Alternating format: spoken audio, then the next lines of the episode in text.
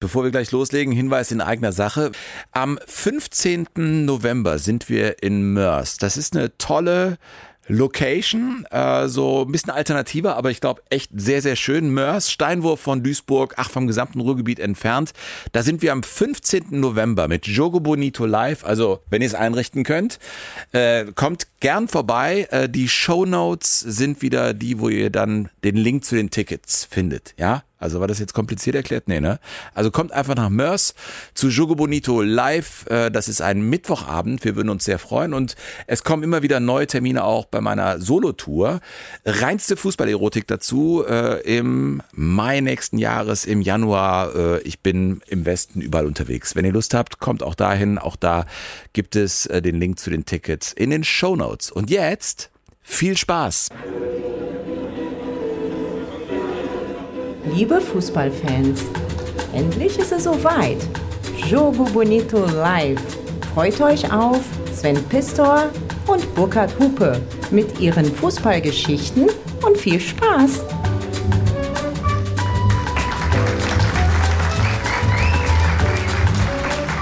Einen wunderschönen guten Abend. Essen. Hallöchen. Guten Abend.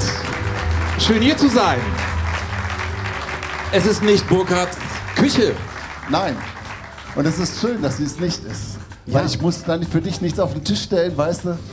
Oh, bring mir mal das. Hast du noch einen Kaffee? Machen wir uns ehrlich, wir haben heute schon eine Folge aufgezeichnet ja. bei mir im Büro. Und, und es gab Burkhard, nichts. es gab nichts. Es war so asozial, ein ja. weiteres Mal von mir. Ich biete ihm einfach auch nichts an. Ja? Hier, das ist viel schöner. Könnt ihr mal laut sein essen? Willkommen zum heutigen Programm. Wir zeichnen ja wirklich zwei reale Ausgaben äh, auf und das Ding war äh, ja früh ausverkauft. Wir freuen uns da sehr drüber und in den Shownotes sind immer wieder Auftritte. Wir arbeiten dran. Ich bin ja der Vertriebsleiter bei Jogo Bonito, ihr wisst das. Äh, heute die Folge Saalwette, Ballonseide und C64. C64. Die 80er Show. Die 80er Show. Die 80er Jahre? Ja, das ist toll. Ihr kauft die Katze im Sack, jetzt ist ja. er aus dem Sack raus, jetzt seid doch begeistert. Ein paar Menschen gehen so. schon. Scheiße, ja. 80er, was soll das denn? Äh, 80er. War ich doch gar nicht auf der Welt. Hör mal, 80er.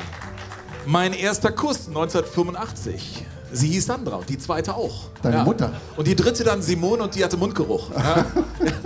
Ja. ja. So genau wollte ich es gar nicht wissen. Ja, aber es war so. Es war so.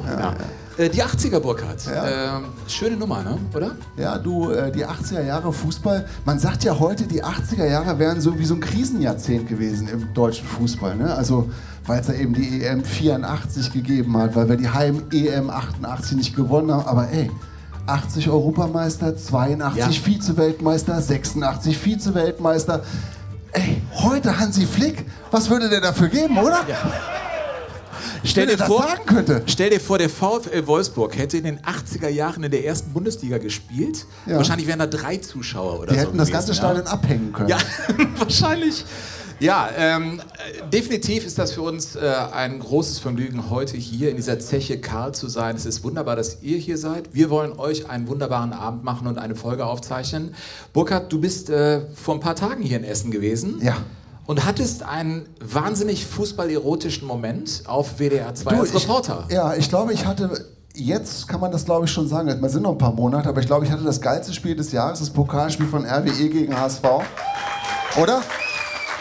Ey Leute, du fährst ja dahin, Sven. Du fährst ja, ich habe es ja schon erzählt ja. bei Jogo, ne, mit, mit einem Gelenkbus mit, was weiß ich, 250 Fans da drinnen und vorne Opa Luscheskowski sein Booster-Schild, was da natürlich auch hin muss, habe ich jetzt gelernt, hat jeder Bus in Essen, wenn RWE spielt. Super.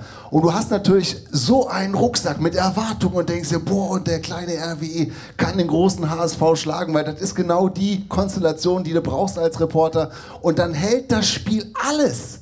Da gehen die dreimal in Rückstand, kommen dreimal zurück und dreimal so schnell und so sehr. Es war super. Super, super, super. Und dann wirst du am Ende beschissen ums Elfmeterschießen. Ja, so ist es. Ja, das war so. Ja, das, das war, war so. ein fußballerischer Coitus interruptus. Ja.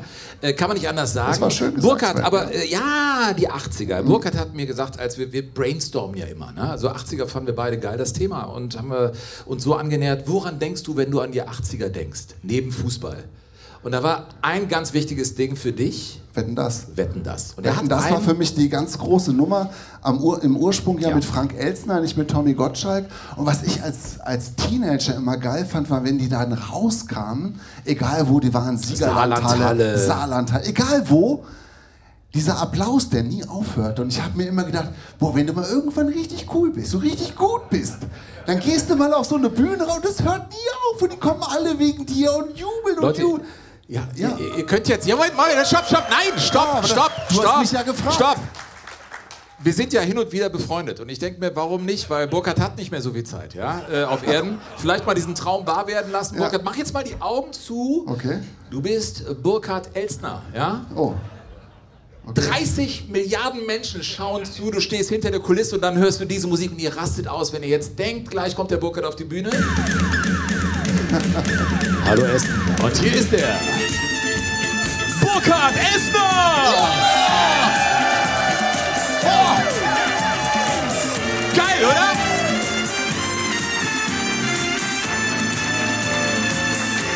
Wahnsinn! Danke, Essen! Guten Abend auch an unsere Gäste in Österreich, der Schweiz und der ehemaligen DDR. So, Ja. ja. Äh, Gänsehautentzündung, oder? Ist jetzt gut, das tut dem Burkhard nicht gut.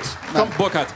Dann machen wir es doch direkt mal am Anfang so. Wir, machen, Absolute Gänsehautentzündung. wir heißen ja heute äh, auch Saalwette. Wir machen eine Saalwette mit euch hier im Publikum. Du hast eine Saalwette ich, hab, ich biete eine Wette für Burkhard an. Ein Geil. Satz, was Okay. könnte der Einsatz sein bei Aus den 80er 80ern. Show? Äh, Das muss ja weh, das hat ja immer wehgetan, ne? Ja. Also verkleiden wäre jetzt schwierig. Ähm, wir könnten folgendes. Ja! Irgendwas mit der tut Sportschau. Dieter Bohlen.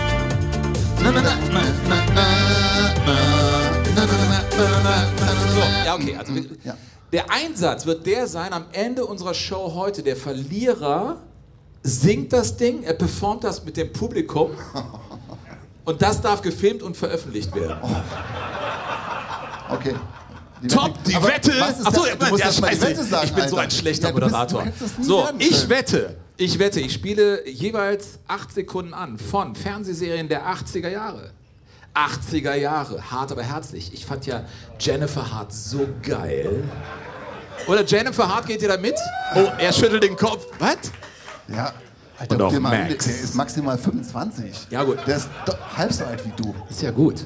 Also ich spiele fünf Kennungsmelodien, achtsekündige Kennungsmelodien an und der Saal oder Essen muss reinrufen und hat fünfmal die richtige Lösung. Dann hast du gewonnen. Ja. Ich sage, sie schaffen es nicht. Dann, Du, oh, hast du so schwer also wenn sie es ja, bei fünf Versuchen einmal vergeigen, dann habe ich gewonnen. Darf ich dann entscheiden, welche Antwort wir nehmen, wenn da jetzt unterschiedliche reingerufen Na, sie werden? muss schon richtig sein, Burkhard. Ja, aber wenn da jetzt zwei kommen, die sich widersprechen. Ja, ja, Als zum Beispiel Dallas und Denver. Ihr habt's, ja genau, ihr habt's verstanden, ja? Okay, und ihr müsst laut schreien, laut schreien. So, Jetzt bin ich- also es geht Essen, los. ich verlasse mich auf euch. Top, die, Wette Wette. gilt. Und ihr habt nur Zeit, wirklich. Also, das hört auf und dann muss sofort geschrien werden und dann muss richtig sein. Ja? Top, die Wette gilt. So, Alter, du weißt, wer diese Wette gewinnt. Wa- Warst du das hier vorne? Warte. Essen! Hör mal, wer bist du denn? Oliver. Was hast du in den 80ern gemacht, außer Fernseh gucken? Ja, genau, nichts. okay, ja, alles geil. So, ach, ey, ich, ja, ich komme schon hoch, oder? Bitte. Ugh. Ich komme noch hoch, also auf die Bühne, super. Äh, ja, erster Punkt. Jetzt Zweite Chance. Ja. Achso, A-Team, ja, bitte.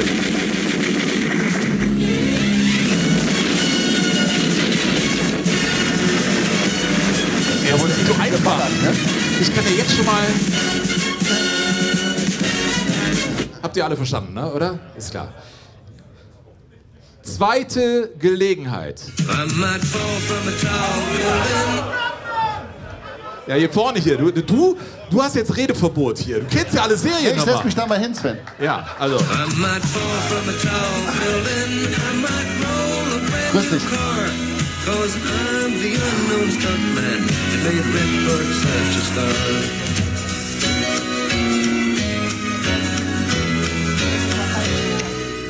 Wenn jetzt einige hier sitzen und denken, ey, was sind das für Clowns, die sollen über Fußball reden. Wir nähern uns den 80ern an. Ja? Ja. Wir hatten das schon mal antwortet, ne? gemeinschaftlich. Ja, Ein Colt war- für alle Fälle. Ein Colt für alle Fälle war Dankeschön. richtig. Ich fand Howie immer cooler als den Colt selber. So, ja. Wobei ich ja immer, am coolsten fand ich ja den Pickup. Den Pickup? Ich fand, den, bei der Pickup ist einfach durch so gewaltige Schluchten gesprungen und war am Ende immer wieder heile. Das fand Wie ich hieß super. nochmal die Blonde? Jody. Jody. So. Das sind Jetzt kommen wir ganz schnell in die Fragen? Erwachsenen-Ecke hier. Anfänger ja. da oben. Joe, ach ey, ich hab jetzt schon verloren. Kompletter Blöde Saalwette. ja. So, nächste, nächste Nummer.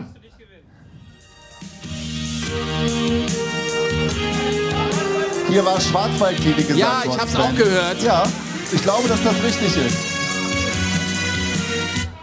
Und machen wir uns nichts vor, Sascha Hehn sah geil aus. Ja. Das stimmt. Ja. Wobei ich ja, da möchte ich ja eine kleine, kann ich ja eine kleine Geschichte zu loswerden. Naja, wir dürfen im Zur- ersten Teil zur äh, 50 Schwarzwaldklinik. Minuten ne, werden, oder? Ja, ich möchte äh, noch eine kurze Geschichte. Ja, die- ihr werdet das wahrscheinlich kennen, aber ähm, die Schwarzwaldklinik war ja ein internationaler Schlager in den 80er Jahren. Oh, Unter anderem wurde die auch in Albanien ausgestrahlt. Und die Großmutter Gyasula fand den, den Schauspieler so toll, den Klaus-Jürgen Wusso, den Professor Brinkmann, fand die super. Das war ja ein Sexsymbol in den 80er Jahren. Man weiß nicht. 70er. Komm. Wir reden aber jetzt von der Schwarzwaldklinik, da war der immer noch ein Sexsymbol. Der wusste eben, wie es geht, Sven. So. Und. Ja. So. Und dann hat die Großmutter Gyasula zu ihrer Tochter gesagt, wenn du mal Kinder kriegst, dann möchte ich gerne, dass du die nach dem Professor Brinkmann benennst. Und dann hat die zwei Söhne gekriegt und hat die nach dem Schauspieler benannt, Klaus-Jürgen Wusso. Und der eine hieß Klaus und der andere hieß Jürgen und beide sind Profifußballer in Deutschland geworden, Klaus und Jürgen Gyasula. Deshalb kommen die zu ihren komischen Vornamen, obwohl die aus, aus Albanien stammen. Das ist geil. Schöne Geschichte. Ja, danke. Ja, sehr schön. So geht's heute munter weiter. Burkhard, komm doch gleich auch hier hoch. Nein, ich bleib hier unten noch ein bisschen. Das vierte Lied. Ja. Ihr, ihr erratet es nie. Übrigens, ich heiße Max. Ich kümmere mich um die beiden. Und das Das ist so leicht, ey. Denn ihr Hobby So. ist mörderisch. Ihr Hobby ist mörderisch. Ja, es war erraten. Ja. Da warst du aber auch selber schuld. Das war ja ein bisschen doof von dir Ich gespielt. glaube, dass der Robert Wagner, der Schauspieler, wirklich auch im Privaten was mit der Schauspielerin hatte, aber ich glaube, der hatte auch mit ganz Hollywood was, ne? Robert Wagner. Ja. Kann das sein? Du wirst es wissen, ne?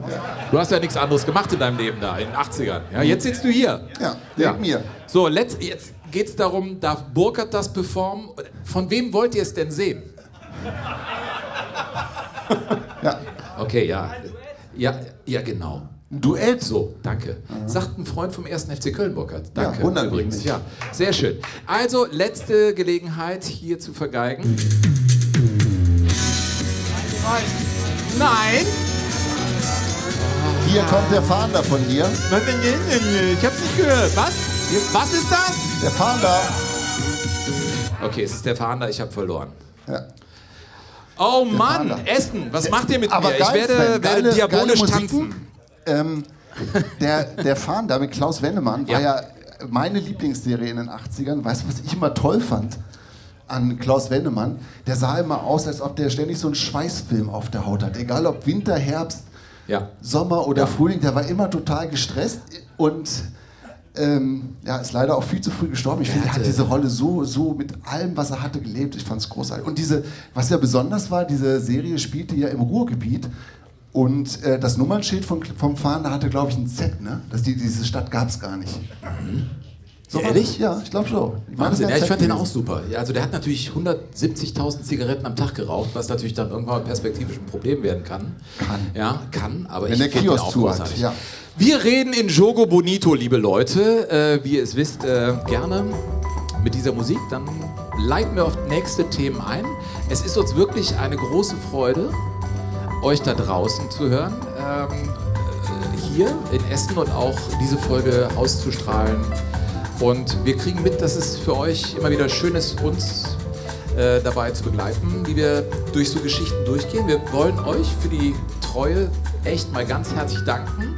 Solche Abende sind für uns wirklich ein Elixier, das weiterzumachen. Denn es ist immer wieder aufwendig, vor allem für das Lebende Archiv in Sachen Fußball Burkhard Hupe, Woche für Woche die Dinger rauszuhauen. Es ist großartig hier zu sein. Danke, dass ihr heute da seid. Danke. Vielen Dank. Ja, Und wir beschäftigen uns äh, mit den 80ern, Burkhard. Und wenn ich an die 80er denke, woran denke ich da fußballerisch? Äh, ein Erweckungserlebnis für mich war die Weltmeisterschaft 1982, muss man sagen. Ja. Äh, definitiv, das war das erste Mal, dass ich wirklich Buch geführt habe und Oh, so. Der? Held, ja, habe ich gemacht. Wann hast du ganz genau. wieder? Mhm. Von der Metro, die gab es. Äh, die Metro, das war dieser Großhandel und die hatte so ein Heftchen und das äh, gibt es auch noch und da habe ich alles eingetragen. Ich weiß nicht, ob ich das Ergebnis vom Finale noch eingetragen habe, weil ich dann wirklich rasend enttäuscht war. Aber 82 ging es für mich los. Und ich merke, äh, mir sind damals schon Mitschüler auf den Keks gegangen, die es mit dem FC Bayern München hatten. Das muss ich sagen. Ich kann nicht anders. Wir haben Bayern-Fans. Bei uns wird Inklusion groß geschrieben. Wir nehmen sie alle. Ich würde gern mit einer Szene beginnen, die ich sehr diskutabel finde, muss ich sagen, äh, Burkhardt. Äh, und zwar 1987, dritte deutsche Meisterschaft in Folge. Es war ein Moment, äh, Eberhard Staniek. Sagt er euch noch was? Ja, ne? Äh, das war der Sportchef des Bayerischen Rundfunks. Und er hatte die Aufgabe für Deutschland, ja, äh, die Sieger äh, zu begrüßen und dem FC Bayern München zu gratulieren. Und es ist ja so, das weiß ich ja, wenn ich in Liga Live sitze, wenn du den Dortmundern gratulierst, dann sehen das die Schalker vielleicht anders. Du kannst nicht sagen, alle sind Bayern-Fans, aber Ebert Staniek machte uns alle zu Bazis. Äh, hören wir es mal? Darf ich das Glas erheben auf den deutschen Meister? Gratulation von der gesamten ARD Sportschaumannschaft. Ich glaube, es gibt keinen, der sich nicht gefreut hat. Nein. Prost, dann trink du. So, dann darf ich nachziehen. Sehr zum Wohl, meine Herren. Der Meinungsstark. Ich fürchte, ihr kommt aus dem Trinken überhaupt nicht mehr raus. Absehbarer Zeit. schon länger hin.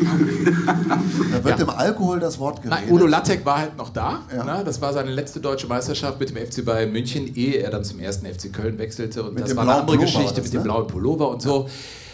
Er saß da, Klaus Augenthaler war da, Andi Brehme und so. War natürlich sehr erfolgreich, dritte deutsche Meisterschaft in Folge und sie wurden im Münchner Olympiastadion geehrt und äh, Siegerehrung, ihr wisst, ein Grundmotiv bei der aller, allerersten Folge hat Burkhard erzählt, ihm geht dieser Konfettiregen und das immer gleiche komplett auf den Sack.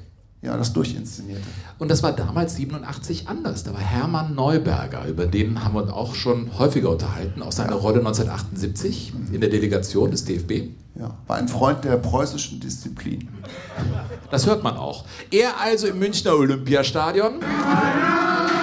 Deutscher Fußballmeister 1987 ist der Meister des letzten Jahres und jetzt Rekordmeister FC Bayern München. Zehnte deutsche Meisterschaft. Wir alle gratulieren von Herzen Mannschaft, Trainer, Betreuern, den Club und im Anhang traditionsgemäß mit einem dreifachen Hip. Hip Hip. Hip Hip. Es klingt ein bisschen befremdlich, muss ich sagen. Aber er sagt, er sagt Hip Hip. 1942 ist Ah, das, ja. Nein, das ist nicht. Nein.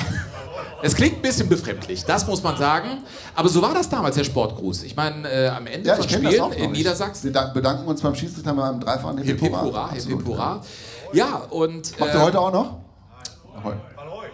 Ja, Hoi, genau. hoi, ja, macht ihr. Ja. Wir in Niedersachsen haben ganze Sätze gesprochen. In Essen bis 6 Uhr auch. Ja? Und dann gibt ja so gute Biermarken hier. Übrigens, es gibt auch eine dritte Halbzeit. Das gibt es nicht für die Menschen, die das jetzt hören. Boah, Moment, das ist jetzt total kompliziert. Die Menschen, die das jetzt hören, hören den zweiten Teil in einer Woche und die dritte Halbzeit erleben sie vielleicht irgendwann. Guckt in die Shownotes, wann wir auftreten. Es gibt ja immer ein neues Programm.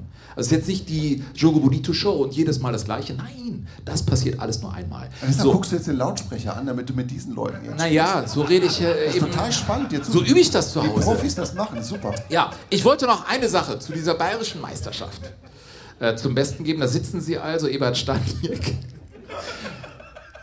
mit Udo Lattek und die Mannschaft. Also, ne, du weißt, dass der Lothar Matthäus auch unter der äh, Dusche dann immer geguckt hat, wer da alles auf war. Und wie hieß der doch mal? Der El Tren?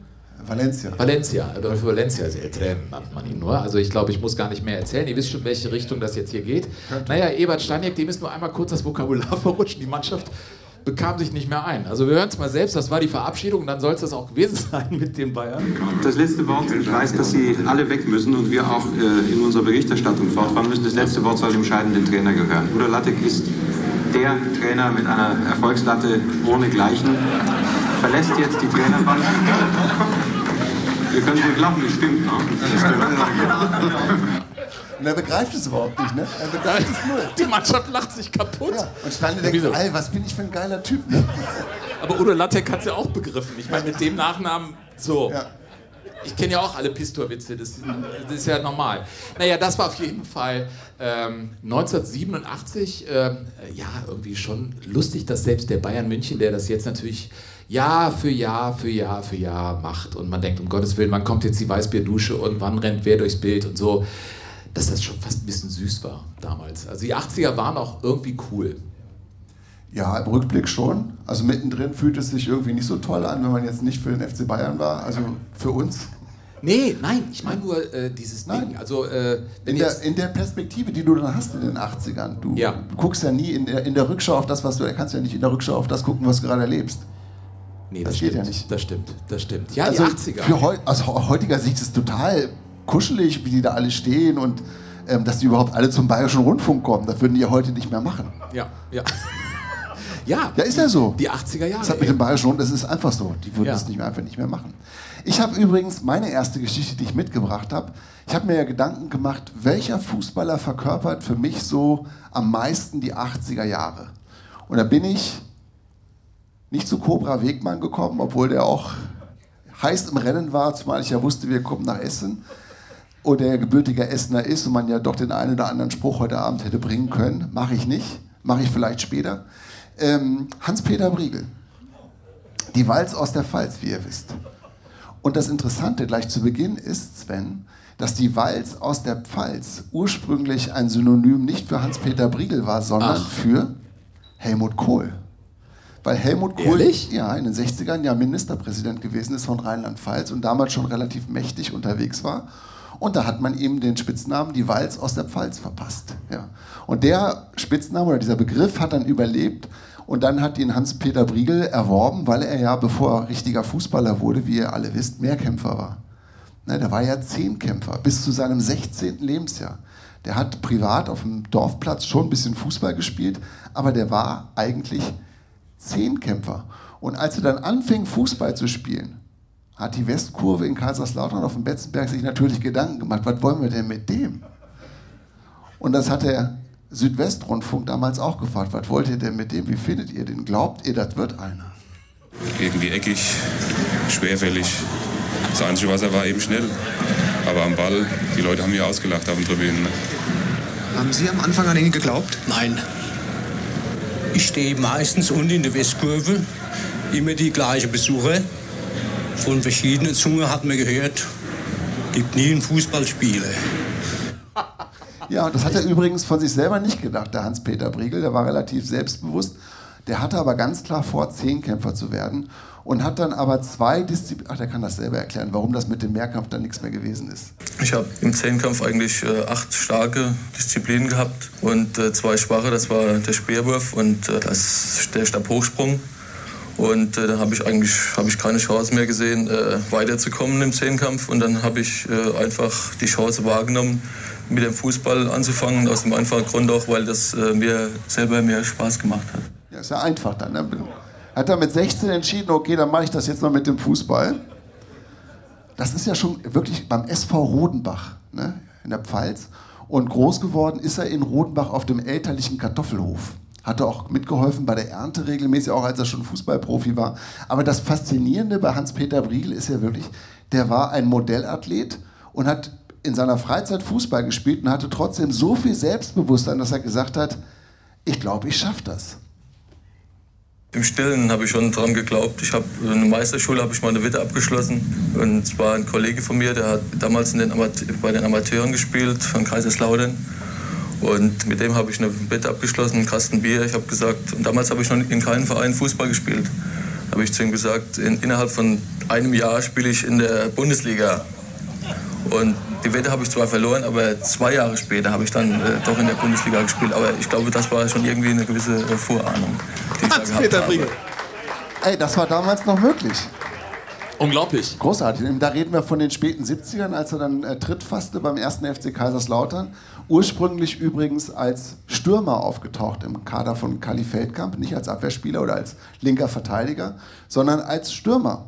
Und ähm, fand dann aber auch erst nicht so sein, sich nicht so zurecht, hatte nicht so die Position, auf der er äh, erfolgreich sein konnte und brauchte dann äußere Umstände, um Fuß zu fassen im Kader des ersten FC Kaiserslautern, um da jetzt hinzukommen, auch jetzt wieder ein kurzer Rückgriff in die große Flimmer- und Filmkiste des Südwestrundfunks. Die haben nämlich in den 70er Jahren, und zwar im April 1976, eine Dokumentation über einen sehr aufstrebenden Mittelstürmer gemacht. Fast jeden Samstag donnert in den späten Nachmittagsstunden ein Dino Ferrari, sechs Zylinder mit 190 PS und 250 Spitze, auf der Eifelautobahn Richtung Revenich, einer kleinen Gemeinde bei Trier. Am Steuer der Torjäger aus der Pfalz, Klaus Toppmüller. In der diesjährigen Bundesliga-Saison liegt er mit 22 Treffern zurzeit an zweiter Stelle der Torschützenliste. Und wie immer auf diesen Fahrten gehen seine Gedanken noch einmal zurück ins Stadion, wo er noch vor wenigen Stunden als Torschütze umjubelter Mittelpunkt war. Ja, äh, ein paar Wochen später hätte man die Doku so nicht drehen können, denn da war der Ferrari Schrott. Der hatte nämlich einen Unfall mit seiner damaligen Lebensgefährtin Rosi, ist er gegen ein Fahrzeug der US-Streitkräfte geprallt. Und der Ferrari war komplett zerstört und der ist dann verletzt rausgekrabbelt aus diesem Fahrzeug und hat zu seiner Freundin gesagt, du, ich hole jetzt Hilfe und ist dann los und ist 15 Stunden im Hunsrück verschwunden, in den Wäldern des Hunsrück, auf der Suche nach Hilfe und wurde dann am darauffolgenden Nachmittag irgendwie aufgegriffen konnte sich an nichts mehr erinnern. Also alle haben es überlebt, niemand hat bleibende Schäden davon getragen. Aber er war natürlich verletzt. Was für eine Geschichte. Und das Allerfieseste für ihn war natürlich, wir reden hier vom, vom April, Mai 1976, der hatte dann gerade sein erstes Länderspiel gemacht, sollte als Nachfolger für Gerd Müller aufgebaut werden. So heiß war Klaus Toppmüller Mitte der 70er Jahre und hatte sein erstes Länderspiel gemacht gegen Spanien, hatte gleich ein Tor geschossen und Helmut Schön baute auf ihn für die Europameisterschaft 1976 und das war natürlich nun alles verloren. Pustekuchen, ne? mit schweren Verletzungen raus, ein paar Brüche hat er gehabt. Und für Hans-Peter Briegel auf der anderen Seite, wo das jetzt aber die Chance, so, in den Kader reinzurutschen oder in die Startelf reinzurutschen. Der Autounfall von Klaus Toppmöller. Übrigens, ihr habt es ja gehört, der Dino Ferrari, ne? also diese, diese, diese Fahrzeug, dieser Fahrzeugtyp von Ferrari, ähm, heißt ja Dino 246 GTS und sein Sohn heißt ja auch Dino. Ja, auch der von Ferrari hieß Dino und deswegen, glaube ich, wurde der so benannt. Ja, äh, meine so? ich, so ist. Ja, ja, ja. Auf jeden glaube Fall hat aber der Klaus den äh, Dino Topmöller, also seinen Sohn, nicht nach einem geschrotteten Auto benannt, sondern nach Dino Zoff, dem großartigen Torhüter aus Italien. Aber das nur am Rande. Und eine kleine Geschichte habe ich noch. Der Klaus Topmöller war ja dann später auch als Trainer, war er ja auch ähm, eine Zeit lang mal richtig heißer Scheiß. Ne? Also drei Vizetitel mit 2002. Leverkusen und irgendwie mit, mit großen Ah. Worten in Frankfurt angetreten, ne? bye, bye, Bye, Bayern bye, und so Bayern. weiter. Ja. Also Klaus Toppmöller war schon eine Zeit lang wirklich eine heiße Nummer. Und er ist dann aber, als es in der Bundesliga nicht mehr lief, ähm, Nationaltrainer in Georgien geworden. Erinnerst du dich daran Ja. noch? Und da war er auch relativ erfolgreich, hat da mal ein Spiel gegen die Türkei gewonnen in der WM-Qualifikation und war dann so in in Georgien, dass der georgische Staatspräsident, der damals ein paar Probleme hatte, das waren so die Nullerjahre, ähm, gesagt hat, Klaus, komm mal mit, ich muss die Weihnachtsansprache machen, kannst du dich neben mich setzen, damit die Leute mir auch zuhören. Ehrlich? Ja. Klaus Toppmöller? Klaus Toppmöller saß neben dem georgischen Staatspräsidenten bei einer Weihnachtsansprache, ich glaube 2005. Und so hörten die Leute dem georgischen Staatspräsidenten mal wieder zu. Ich meine, der Klaus Toppmöller, der macht bei mir auch Erinnerungen wach. Ne? Äh, Also, das ist ja wirklich der, der Dino Toppmöller, der jetzt in Frankfurt Genau. als Trainer arbeitet, der selber äh, auch als Fußballprofi sich versucht hat. Ähm, ich bin seinerzeit, als wir uns kennenlernten, in der Verzweiflung, meinen Alltag irgendwie auffüllen zu müssen.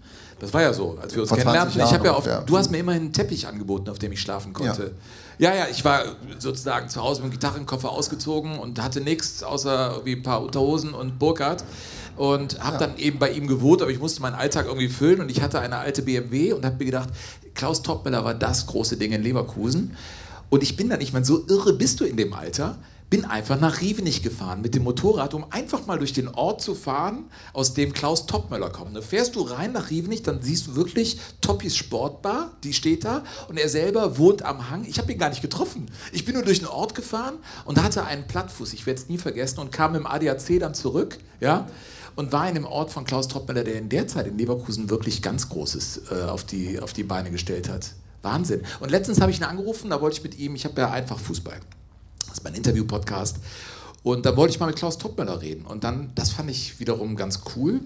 Das kann man, glaube ich, auch so erzählen. Es gibt ja viele Telefonate, die man führt, wo man sagt, okay, das ist jetzt nicht für die Öffentlichkeit. Aber das fand ich total charmant, dass er gesagt hat, ach, sehen Sie, Herr Pistor, ich würde es ungern machen, weil zurzeit mein Sohn Dino ist jetzt irgendwie äh, da in der Bundesliga reden Sie mit ihm, ich will mich zurückziehen und auch überhaupt nicht seinen Arbeiten kommentieren. Er soll seinen Spaß haben, ich ziehe mich zurück. Und ich habe total dankbar aufgelegt, weil ich fand es so ehrlich, obwohl ich jetzt mit ihm nicht sprechen konnte.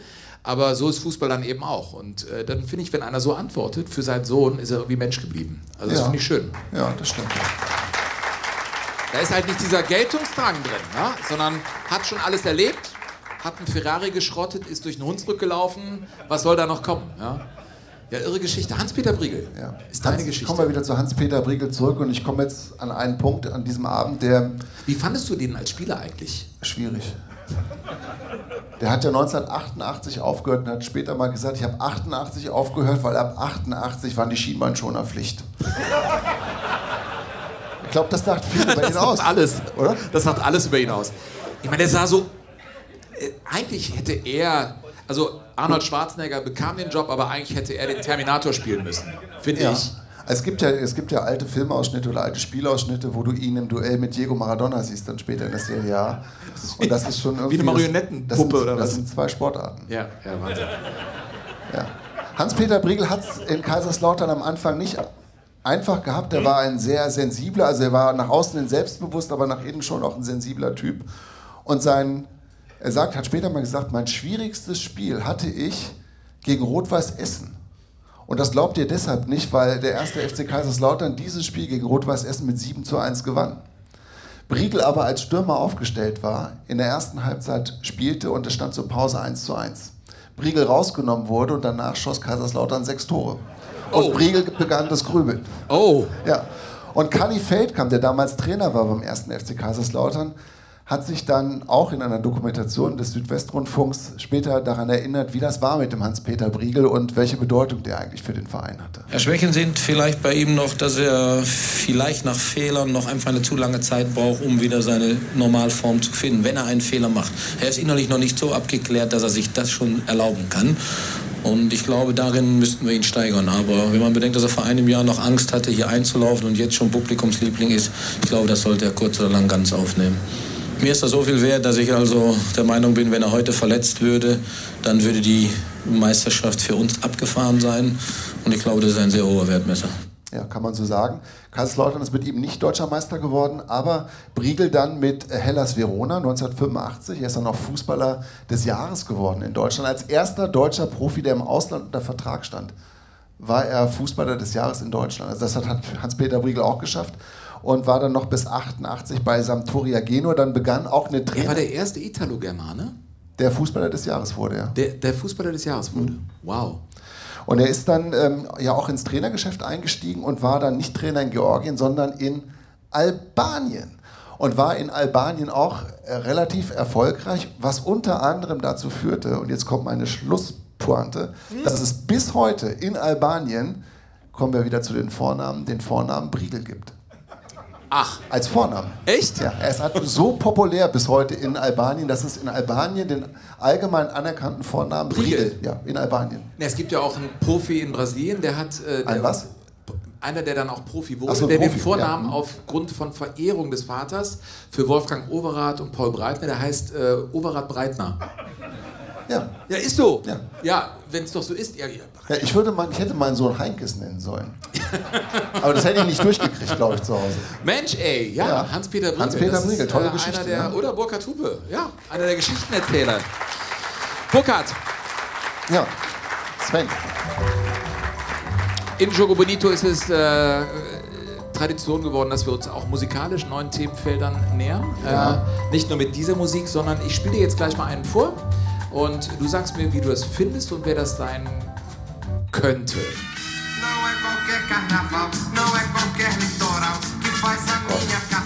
Dreimaliger brasilianischer Fußballer des Jahres. Oh. Come on, Hupe!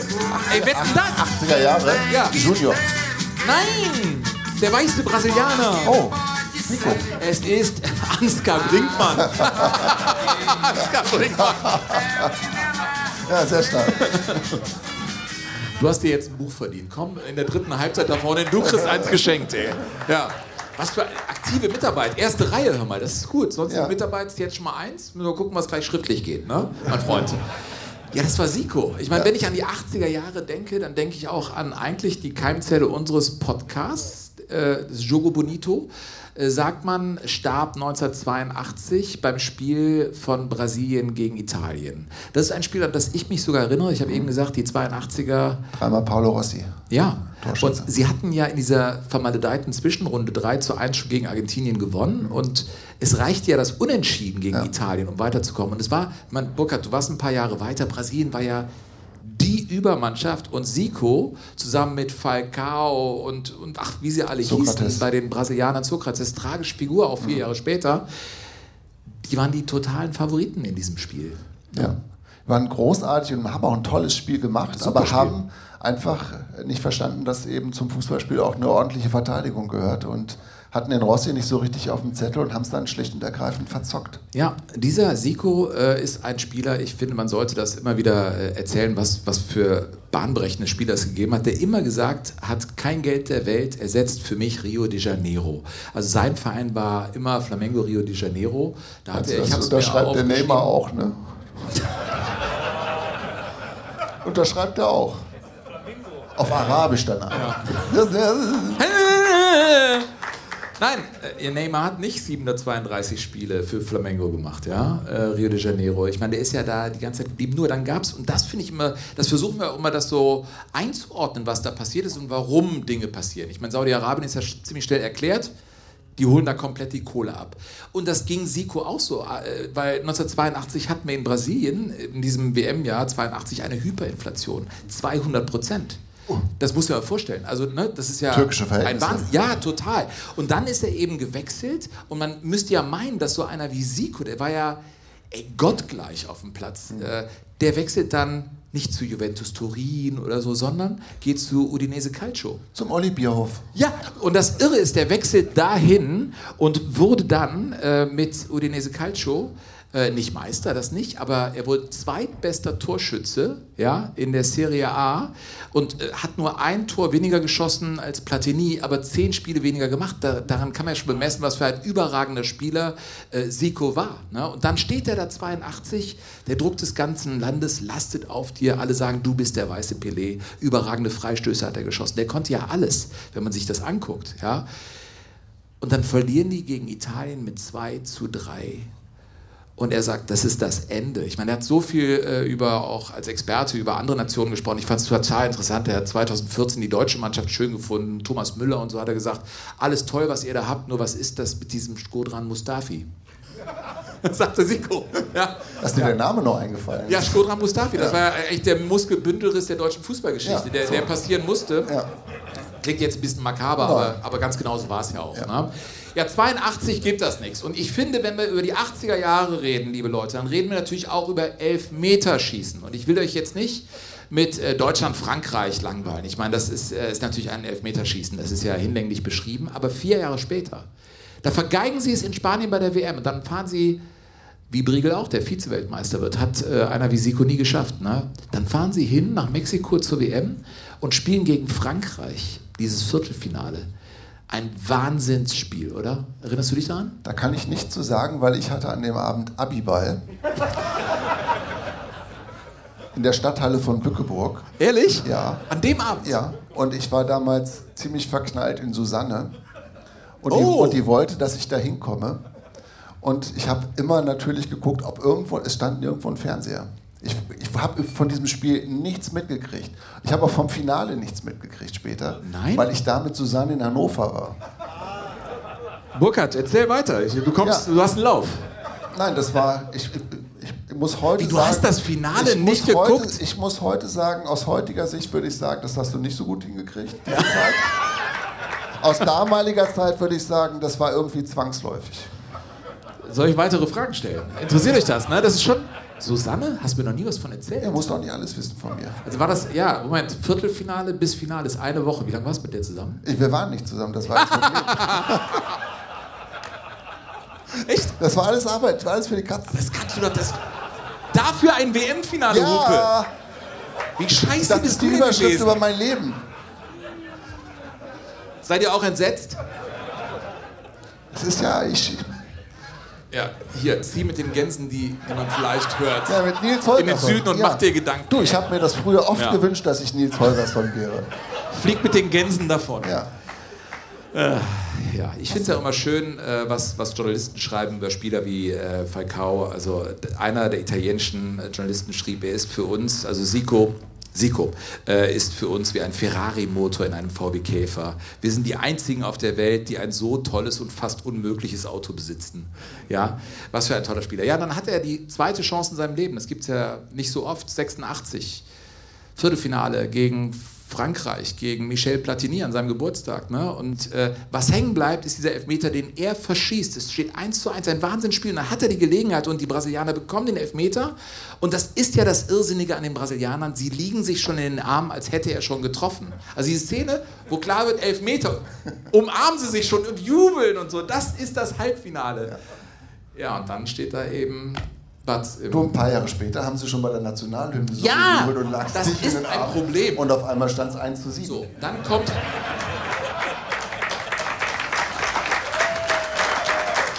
Ja. Moment, da muss ich ja das einspielen. Nein, ist albern. So, oh, warte mal, das ist ja hier. Bam, bam, bam. So, und dann gibt es das Elfmeterschießen, Burkhard. Das Elfmeterschießen ist natürlich ein Moment, da kommt Sokrates, der Fußballphilosoph, der übrigens nicht so, also Siko später angesprochen auf äh, diese 82er-Geschichte und 86 sagt, es ist passiert, ich werde immer damit verbunden, aber das Leben geht weiter. Und Sokrates war, glaube ich, man hat äh, ihm angesehen, dass sein Leben später, also schon als Spieler dachte man, bin mal gespannt, wie das mit dir weitergeht. Das nahm ja ein ziemlich tragisches Ende. Der sah das ein bisschen philosophischer und sah auch das Gute darin, dass man erst recht nach diesem äh, Geschehen äh, über diese Generation spricht, die es eben nicht geschafft hat. Er hat versucht, so ein bisschen äh, für sich noch hinzulegen. Der tritt an zum ersten Elfmeter gegen äh, die Franzosen. Can he give Brazil the start they need here in this penalty competition? So it's Socrates against Bats. And he saves.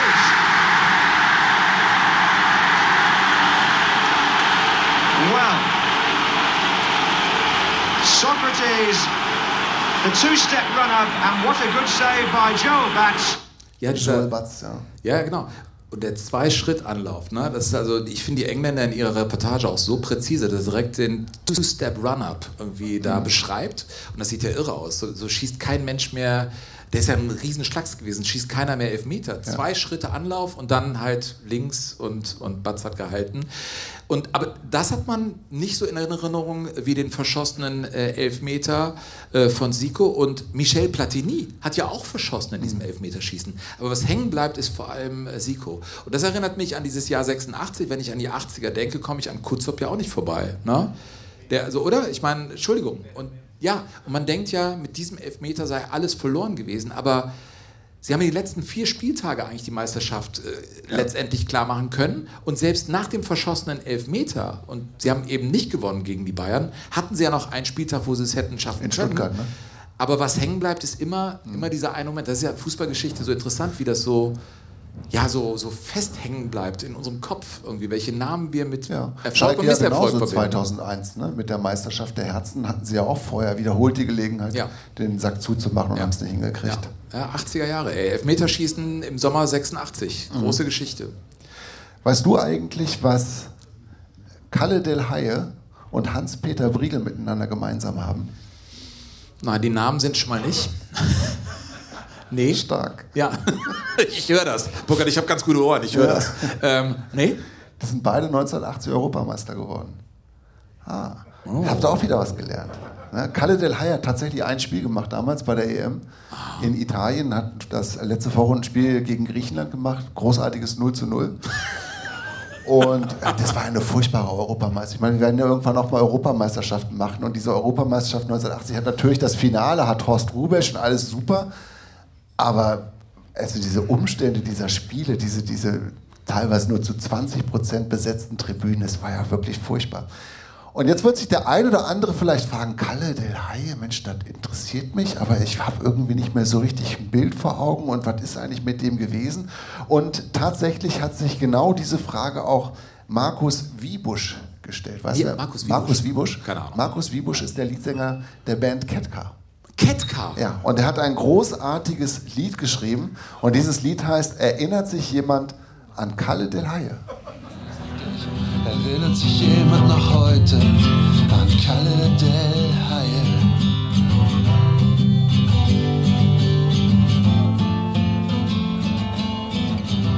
Das war ja. Klingt ein bisschen wie Mundorgel, ne? Also, ja, aber das war einfach die Mutter aller strategischen Er Transfers. Ganz, ganz hoch hinaus, Nationalelf war ihm fast schon sicher. Glänzende Karriere, beste Aussicht.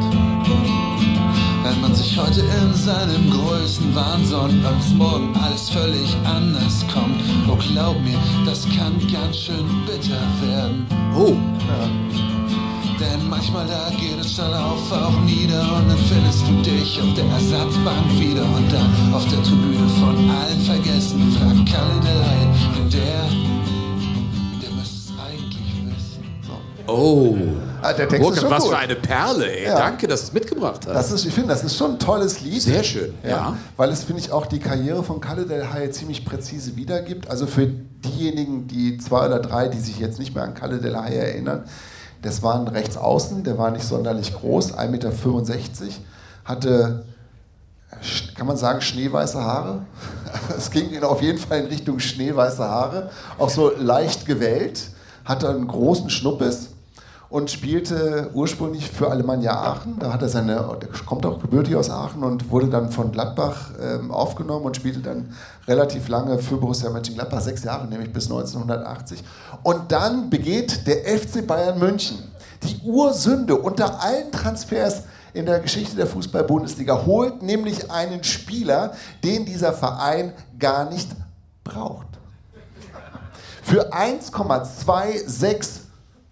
1,265 Millionen D-Mark. 1,2 Kriegst du noch mal hin? 265. Echt? Ja. 1.265.000 Mark haben die Bayern sich dafür kosten lassen. Das war damals 1980 der erste Millionentransfer, den der FC Bayern München getätigt hat. Im Sommer 1980. Und die waren da klamm. eigentlich klamm. Die waren klamm. Uli Hoeneß war gerade so am Ruder und Uli, übrigens Uli Hoeneß, damals noch ein junger Manager, hat zum Kalle Del Haie gesagt, Kalle, das ist ganz klar, du wirst dich hier durch, wenn du kein Stammspieler wirst, Dann niemand. dann gebe ich mir die Kugel. Er hat es überlebt. Kalle wurde kein Stammspieler. Das ist ein sehr rutschiges Parkett da, da muss man ganz schnell weg irgendwie. Ja. Nein, es ist, es, ich gebe doch nur Fakten. Ja, ja, das das ist ja alles, das ist, man würde es, wenn man das schreiben würde, würde man das in Punkt, Punkt, Punkt. Nein, als Zitate kennzeichnen. Ja, und er war dann einfach Ersatzspieler, weil die Bayern ein ganz anderes Spielsystem hatten, das nämlich ausgerichtet war auf einen Zentrumsspieler vorne, auf Karl-Heinz Rummenigge und nicht auf Flügelspieler. Die Bayern kamen fast nur durchs Zentrum. Und die Trainer des FC Bayern, Paul Czernay damals, über den ich im zweiten Teil des heutigen Abends auch noch ein bisschen was erzählen werde, über Paul Czernay. Das PAL-System. Das PAL-System hatte einfach keine Verwendung für den Außenstürmer Kalle Del Haie. Und die Bayern haben dann mehrfach versucht, ihn ähm, den Vertrag abzukaufen. Der verdiente natürlich richtig viel Geld, 300.000 Mark, und saß zum Teil halt auf der Tribüne oder vor allen Dingen halt auf der Ersatzbank und wurde eigentlich nie eingewechselt. Und der Kalle hat sich gesagt, ich bin doch nicht doof, ich, warum soll ich mir den Ver 300 kriege ich ja nirgendwo mehr, jetzt 300.000.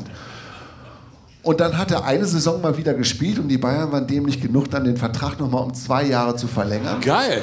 Dann spielte der fünf Jahre bei den Bayern und machte etwas mehr als 70 Spiele.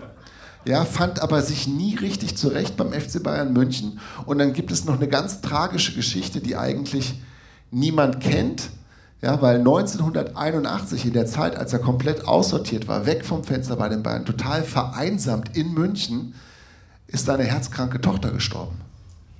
Da ist er also regelmäßig nach Aachen oder nach Mönchengladbach, wo seine Tochter in der Klinik lag, auf die Intensiv, hat niemandem davon was erzählt in München. Stell dir das mal vor, dein Kind stirbt und du kannst im Verein, hast du keine Vertrauensperson, mit der du dich austauschen kannst. Machst das alles mit dir selber aus. Und dann kommst, dann bringst du deine Tochter unter die Erde und dann gehst du zurück in Profifußball und sollst auf einmal wieder versuchen, etwas hinzukriegen, was vorher auch schon nicht geklappt hat. Das ist ein Ding der Unmöglichkeit. Und ich finde, so traurig, wie sich diese Geschichte anhört, ist die auch gewesen, weil letztendlich ja nicht nur diese persönliche Tragödie ähm, sehr stark ins Gewicht fällt, sondern eben auch diese sportliche Karriere ja sich nie so entfalten konnte, wie sie das eigentlich hätte tun können, wenn er denn mal in Gladbach geblieben wäre. Ja. Übrigens habe ich ein Tor mitgebracht, was dafür Borussia Mönchengladbach erzielt hat, weil ich weiß, dass es Sven noch mal ein bisschen wehtut. Ähm, aus dem Jahr 1978. Nein, mir tut da gar nichts weh. Ja, doch, du fängst der Meister du fängst- geworden, du Affe? ja, du fängst ja. immer wieder damit an, mit 78, mit deinem allerersten FC Köln. Nein, Mit euren fünf zusammengeschusterten Toren da in, in Hamburg. So, und während meine Borussia ja ganz sauber und hasenrein 12 zu 0 Borussia Dortmund besiegt hatte. Und unter den Torschützen... Borussia Dortmund, da hinten steht auch einer. Ne? Danke nochmal, danke. Ne? Ja. Ja, sehr gut. Auch für das 0-1 hier jetzt hat wehgetan. Ja, ich habe, du weißt ja, ich habe zu Hause nur schwarz-gelbe sitzen. Ja. Das Ja, ist auch nicht stimmt. einfach. Ja, aber du bist da egal in dem Zusammenhang. Ja, das stimmt. Ja. So, kommen wir jetzt 1978. Nein, er Also ist das- so ein bisschen der El Bandi zu Hause. Kennt ihr noch das Intro? Ja, mal so. Geht so. Als letztes kommt der Hund. Ganz letztes. Oh, und weg. Ja, Entschuldigung. Ja. Kalle Del Haie. Spiel mal an, ich habe mir Ich will das nicht Spiel anspielen. mal das eine Tor jetzt, Mann, mit, mit Herbert Fassbender. schirmt den Ball ab. Kann nicht verhindern. Nee, es läuft nicht. Ich, drücke und es funktioniert. Siegler schirmt den Ball ab. Kann nicht verhindern, dass Wimmer noch einmal ihn anschießt und auf diese Weise den achten Eckstoß herausholt für den deutschen Fußballmeister Borussia Mönchengladbach. Acht Ecken, acht Tore. Und Wimmer mit der Nummer 8 hebt den Ball an den Elfmeterpunkt. Kopfball von Wittkamp, Nachschuss von Simonsen und Tor! Tor! Kalle Del Haie So hat er das gemacht damals. erzielt das 9 zu 0. Das klingt wie das 2 zu 1. Müller dreht sich um die eigene Achse, schießt und Ja, Tor! ja. Der hat immer so das repassiert, 9 oder zu was? 0. Also das, ich muss das noch ein bisschen auf mich wirken lassen. Ja, 9-0. Was- Lass Toll. mir doch das jetzt einfach mal. Diese, weißt, das ist ja wie so eine Gedankenblase, in der ich mich wohlfühle. Und dann kamen ja noch drei weitere Tore und es hätten noch viel mehr sein können. Noch drei weitere Tore. Drei Ja, hätten fehlten. gereicht. Drei fehlten, liebe Leute. Ja, ja, ja. Die, du hast dich wirklich geärgert, weil es wäre die vierte Meisterschaft in Folge Ja. gewesen. Ich glaube, wir hatten in Jogo Bonito Folgen über die 70er. Ich weiß, es ist gar nicht so lange her, Ja. Burkhard. Ja. Kommt die jetzt morgen raus oder ist die schon Die rausgekommen? schon- ich hab ich habe da den Überblick verloren. Die ist schon rausgekommen? Ja. sehr, die wissen die mehr als wir. Ja. Ja, mal wieder. Ja? Ja. ja, sehr schön. Ja, das ist äh, echt schön mit Kalle Del Haie. Echt? Was für eine Geschichte. Ja. Er Ähm. ist dann auch noch nach Düsseldorf gegangen, in Düsseldorf auch nicht glücklich geworden und ähm, hat es dann noch als Trainer versucht, hat dann später mit Fußballschulen, ist er relativ erfolgreich gewesen und lebt heute einigermaßen zurückgezogen und gibt eigentlich auch kaum noch Interviews, der Kalle Del Haie. Wow. Das alles in ähm, Saalwette, Saalwette So. Ballonseide und äh, C64. Das ist äh, unsere Folge. Wusstest du eigentlich, Heute? Dass vom C4, weißt du, Ja. C64, Es, es gelingt nicht mit dir zu moderieren. Es geht nicht. wieso nicht? Ja, mach. Das, das läuft doch super hier. Ja, spitze. Es läuft äh, super. Ast rein, Burkhard. Ja. Was denn? Wusstest du was? Wie viel, wie viel er gekostet hat damals, der C64? Der war zu teuer. Ich hatte ihn nicht. Ich ich hatte noch nicht mal nicht. den Sinclair. Und der galt ja irgendwie auch als Verkaufsschlager, weil er so günstig war. Und soll ich dir eins sagen? Ja, äh, ich habe mir 1985, das war das Ende meiner Fußballerkarriere. Ich habe beim TSV Weiß, ich Das dir lenkt doch nicht ab. Ich habe jetzt eine Frage vorbereitet. Ich höre dir nicht zu. Ja, Entschuldigung. Welche, welche Frage zum C64? Wie viele, was glaubst du, wie viele C64 hätte man sich von der Jahresgage des Kalle del Haie kaufen können? Boah! Ich tippe mal, das Ding hat 600 D-Mark gekostet. Oder? Kommt das hin? Nee, billiger? Teurer? Billiger? Äh, Wie viel denn? 1465. Ja, was, was kostet? 1465? Ja. Mit Floppy Disk oder Ja. was? Boah, das ist teuer. Da hättest du dir wie viel kaufen können? Ja, was, ja, was, was rechnen denn, was denn, was denn, was denn, Was was, denn? ich gerade 1000, gesagt, etwa was er 1000, verdient hat? 1100. Gut gerechnet, ne? Ja. Ja, nö. Ähm, doch, es kommt nämlich hin. 1000? Ja, 1000. Wir rechnen, wir machen jetzt Pause, wir rechnen das jetzt gleich nach. War doch richtig, ne, oder? Nee? Ich glaube, es ist 10.000? falsches. Nein, ich glaube, es sind weniger. Leute, aber eine Geschichte zum C64. Da gab es ja geile Spiele. Hier sind viele Leute unserer Generation. Es gab ähm, Hyper Olympics. Ja, kennt ihr? Summer Games? Ja, da leuchten die Augen. Und der Sven hat sich 1985 den Arm gebrochen. Beim Einschießen beim TSV Weiß, da war irgendein Vollassi, der aus fünf Metern den Ball Volley genommen hat und ich wollte den so fangen und ich habe mir die Speiche gebrochen. Komplizierter Bruch und ich lag zwei Wochen im Krankenhaus und äh, ja, oh, ja. Und mein Nachbarsjunge, gleiches Alter, kam aus einer reichen Familie und der hatte den C64. Mit anderen Worten, die rechte Hand war noch in Ordnung und ich konnte zwei Wochen lang alle Spiele rauf und runter spielen. Der Typ war natürlich völlig gelangweilt, war ein reiches Kind aus Marienburg, so ein Stadtteil in Köln. Unglaublich. Also es ist, Du musst nochmal Eintritt zahlen. ja, ist eine, die Krupps wohnen da so ungefähr, ja. Wieler Ähm, Hügel von Köln. ja, genau. Der war gelangweilt von seinem C64 und ich habe das Ding wund gespielt und äh, ja, so konnte ich das eben auch mal einholen. Ähm, vielen Dank, äh, dass ihr uns hier zuhört und uns unterstützt. Vertriebsleiter Sven sagt, äh, kommt in den Club de Jugadores. Herzlich gerne, kommt zu unseren Auftritten. Es wird welche geben, vielleicht auch im nächsten Jahr hier in der Gegend äh, und die Europameisterschaft könnte dann ein Thema sein. Wir arbeiten auf jeden Fall dran, weil aktuell gibt es im Fußball Westen keine Shows, die wir anbieten, aber es wird in den nächsten Wochen definitiv was geben. Wenn ihr Lust habt, uns zu besuchen, herzlich gerne. Ihr seht uns in einer Viertelstunde wieder und ihr da draußen hört uns in einer Woche wieder mit dem zweiten Teil, wenn es um die 80er geht. Bis hierhin bedanken sich der Burkhardt. Und der Sven auch. Dankeschön. Das schöne Spiel. Der Fußball-Podcast mit Sven Pistor und Burkhard Hupe.